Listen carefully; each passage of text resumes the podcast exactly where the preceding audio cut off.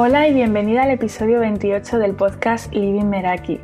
Este es el último episodio del 2020 y estamos en una época del año en la que se habla mucho de objetivos, metas, propósitos, de cómo diseñarlas para entrar en un nuevo año y hay como una energía de cambio, de pasar página en el calendario, de resetear, de dar la bienvenida a nuevos objetivos o a rediseñar aquellos que ya teníamos y que no se dieron.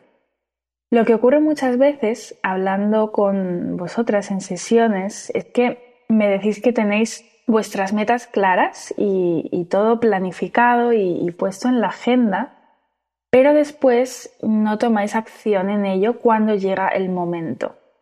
Y reproduzco algunas de vuestras palabras. Tengo la meta, tengo los pasos para ir a por ella, pero cuando llega el momento no actúo porque no tengo el impulso. He bloqueado el tiempo para ello, pero cuando me voy a poner hay otras cosas que roban mi atención y les doy prioridad aunque no sean prioridad. No me siento con energía. Mi tiempo se inclina hacia otras tareas más fáciles y menos importantes o me evado con distracciones. Y es que el tiempo y la energía son dos elementos clave para mantenernos en el camino de lograr un objetivo y si estos fallan, pues muy probablemente sintamos que vamos cuesta arriba. Cualquier cosa que queramos lograr tiene que ir acompañado de la creación de tiempo para que tenga su espacio en medio de nuestras ajetreadas vidas y también de energía para poder trabajar en ello cuando llegue el momento y que el cansancio, ya sea físico o mental, no nos lleve a posponerlo. No tiene sentido luchar continuamente contra aquello que no estamos dispuestas a priorizar porque nos desgasta y porque no todos los aspectos de nuestra vida tienen que ser una prioridad en un mismo momento. Y antes de empezar a comprometernos con ningún objetivo, muy normal en estas fechas, el pedir propósitos como si se tratara de una carta a los Reyes Magos, hay que hacerse una pregunta y es el, el para qué, de dónde viene esa motivación, el objetivo es realmente tuyo porque no es suficiente con decir, este año quiero cuidar mi alimentación o quiero hacer meditación y yoga todas las mañanas. Tiene que ser algo que realmente quieras. Cada objetivo que te hayas marcado tiene que ir acompañado de dos preguntas. Una, ¿para qué lo quiero lograr? Y dos, ¿cómo de comprometida estoy con ello? Y ahí es donde descubrirás tus verdaderas motivaciones. Y es importante hacer esto desde el principio. Cuando hacemos ejercicios de diseño de vida en sesiones, salen hábitos que tenemos idealizados, que los vemos en otros y nos llaman la atención por lo que creemos que nos pueden aportar, pero si indagamos y vamos más allá, a veces no hay una motivación real detrás. Suena mejor en la teoría de lo que implica en la práctica, y esto es muy habitual. Por eso, antes de indagar en el tiempo y en la energía, Pregúntate qué nivel de compromiso real tienes con el hábito que quieres implementar y también cuál es el coste de no hacerlo. Cuando definimos sobre el papel, somos más idealistas, pero en el día a día, cuando toca bajar a la práctica, nos encontramos con que muchas veces nos sentimos cómodas con, nuestros hábitos actuales. Decimos que queremos una cosa, pero nuestras acciones constantemente están diciendo lo contrario. Y eso no quiere decir que no lo podamos cambiar, pero es bueno cuestionarse que si no te entusiasman tus metas, puede ser que no sean tuyas. Y ahora después de habernos cuestionado y de asegurar que las metas sí que son tuyas, es posible que se hayan reducido y también se trata de eso, de quedarse con lo esencial, de no querer abarcarlo todo, sino comprometernos con lo más significativo y viendo cómo esto impacta de manera positiva en el resto de áreas de nuestra vida. Esto nos da sensación de logro y confianza para continuar con otras metas. Y ahora sí vamos con la energía, que es uno de, esos dos pilares de los que hablamos hoy, el tiempo y la energía. En cuanto a la energía, lo primero de todo es descubrir qué eleva tu energía y prestar atención a los básicos, porque aunque cada persona pueda trabajar su energía de una manera y le funcionen cosas diferentes que, que a otra. Lo que sí que tenemos en común son esos pilares básicos que son el sueño, el descanso, la actividad física. No voy a entrar muy en detalle en cada punto, solo los voy a mencionar porque mm, cada persona podrá hacerse su chequeo personal o incluso tratarlo con, profesionales de cada uno de los campos si es necesario. Pero a veces no prestamos la suficiente atención a esa base de, de la pirámide al encontrarnos con energía para hacer las cosas y hay veces que simplemente vamos arrastrándonos por la vida cuando haciendo ciertos ajustes podemos ver grandes cambios. Primero tenemos el sueño, el descanso. Y es que cada persona necesita dormir un número determinado de horas. Averigua cuáles son las tuyas y ojo con las siestas porque pueden ser contraproducentes y no son para todo el mundo. Después está la actividad física, el hacer ejercicio, el moverse, el marcarse retos de pasos. El ejercicio y el estiramiento son generadores de energía para el cuerpo y para la mente y en la teoría sabemos los beneficios que trae hacer ejercicio. Aquí el trabajo está en encontrar esa actividad física que se adapta a ti para poder mantenerla en el tiempo. Y ya no solo encontrar esa actividad, sino llevar un estilo de vida en el que haya movimiento y eso a veces implica hacer ajustes, por ejemplo, si teletrabajas, pues creando pausas activas en las que haces ciertos estiramientos o, das algún paseo encontrar la manera y no estar, por ejemplo, sentada ocho horas del tirón y después hacer media hora, una hora de ejercicio. Después está la alimentación, la hidratación. Ya sabemos que ultraprocesados y azúcares roban energía y que hay alimentos que dan sueño y otros que nos activan. También revisar los niveles de estrés y crear tiempos de calma en el día, elegir un periodo mínimo de tiempo, ya sean 5 minutos, 10 minutos, que se convierta en tu oasis de tranquilidad diario. Puedes meditar, hacer una secuencia de respiraciones, escribir, tomar un té mirando por la ventana, escuchar música relajante, lo que sea que sientas que te funciona a ti y dedicarle ese tiempo para que tu cerebro descanse. Y por último, identificar qué te recarga a ti. Puede ser bailar, puede ser dar saltos, puede ser pasar tiempo con otras personas o pasar tiempo contigo misma. Descubre aquello que, que te mueve la energía y que, y que puedes incorporar en tu vida para trabajarla. Por otro lado, también existen en nuestra vida saboteadores de energía y necesitamos saber identificarlos para que no se interpongan entre nuestra intención de hacer las cosas y el tomar acción.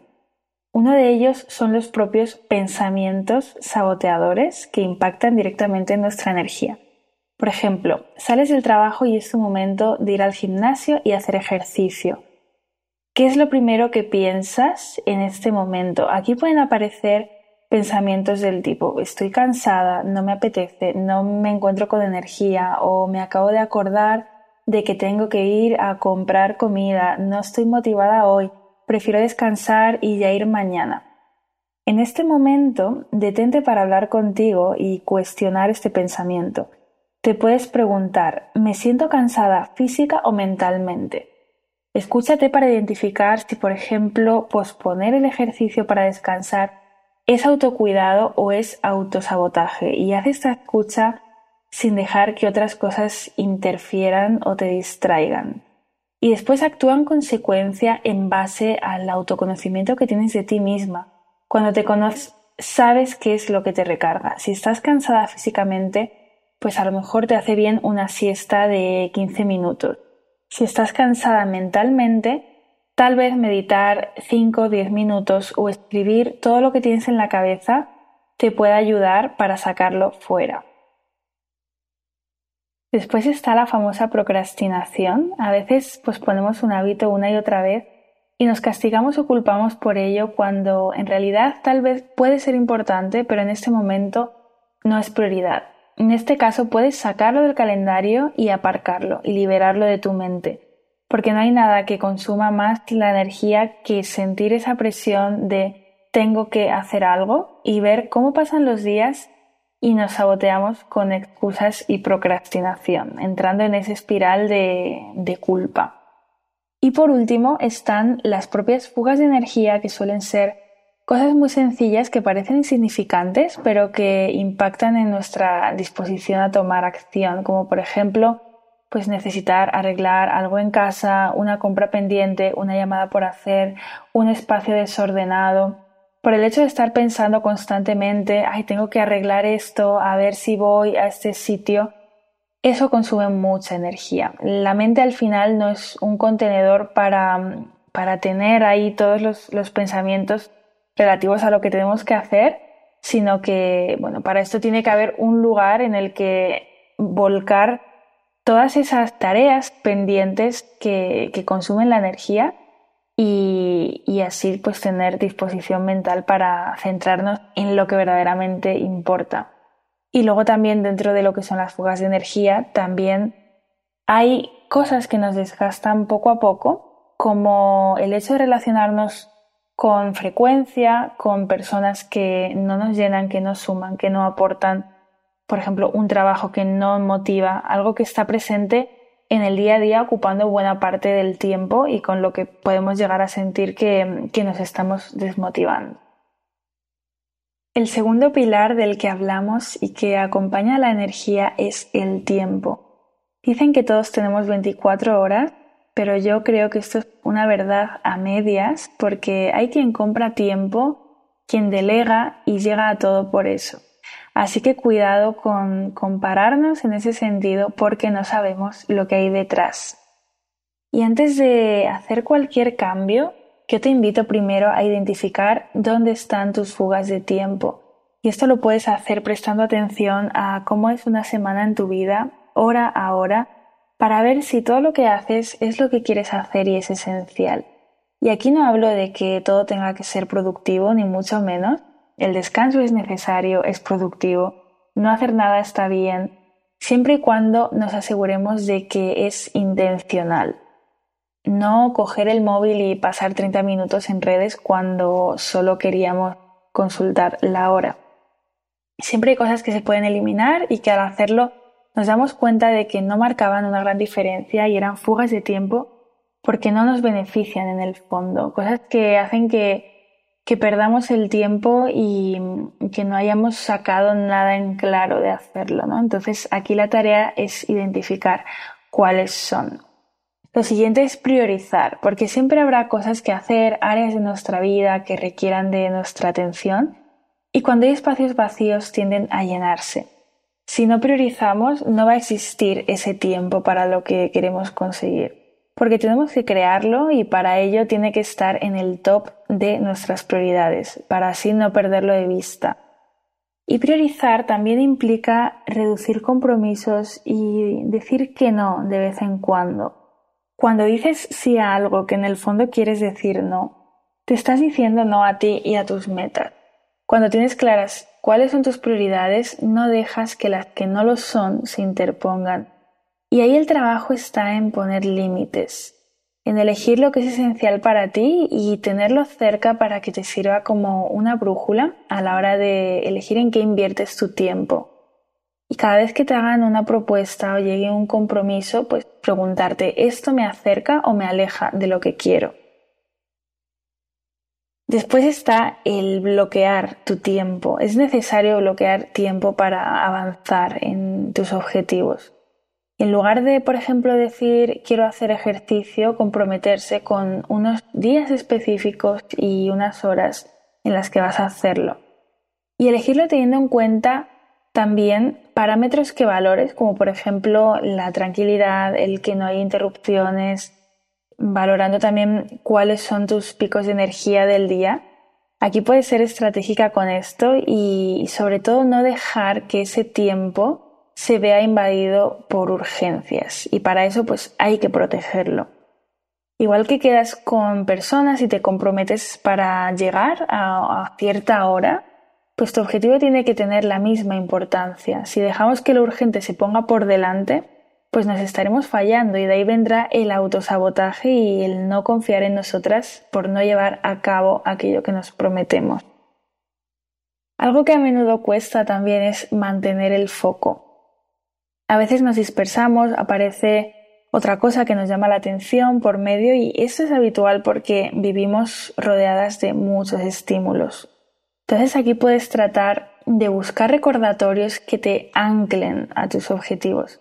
En el episodio 9 hablo de herramientas creativas para alinearte con tus metas y de cara a enero aprovecho para hacer spoiler. Quiero hacer un workshop para crear un vision board o tablero de visión. También importante asegurarte de tener personas cerca con las que poder hablar del estilo de vida que quieres, de tus metas, de tus hábitos y ponerte recordatorios visuales en aquellos lugares que ves cada día. Y por último, y no menos importante, de hecho esto es clave, hazlo parte de tu rutina, ya sea diaria o semanal, para hacer que ocurra y no necesitar tomar la decisión una y otra vez. Eso en el caso de que quieras mantenerte en, en lo que te lleva a ese objetivo en el hábito durante un largo periodo de tiempo. Aquí trata de encontrar ese momento que mejor encaja en tu rutina diaria o encadénalo con otros hábitos que ya tengas incorporados para que te resulte más sencillo. Y ya imaginarás de qué trata la propuesta práctica porque lo hemos ido viendo a lo largo de todo el episodio. Y hoy te propongo primero identificar qué te da energía y qué te la quita. Puedes dividir un folio en dos columnas para este ejercicio y si no lo tienes claro, observarte a partir de este momento y prestar atención a dónde están esos picos de energía y probar y experimentar con diferentes prácticas. Después, encontrar dónde están tus fugas de tiempo en una semana de tu vida. Y por último, cuando definas tus metas, preguntarte para qué lo quiero lograr y cómo de comprometida estoy. Y llegamos al final del episodio. Puedes encontrarme en Instagram en lady.meraki. Recuerda que todavía puedes descargar el diario gratuito 2021 en tus términos, un diario práctico para cerrar el 2020 y diseñar un año intencional. Está pensado para que reserves un tiempo para ti y puedas reflexionar sobre el año que dejas atrás y aterrizar de forma guiada aquello que quieres materializar en el año que entra. Puedes encontrar el link en las notas del episodio. Gracias por estar y te deseo una feliz entrada de año. Nos escuchamos en 2021.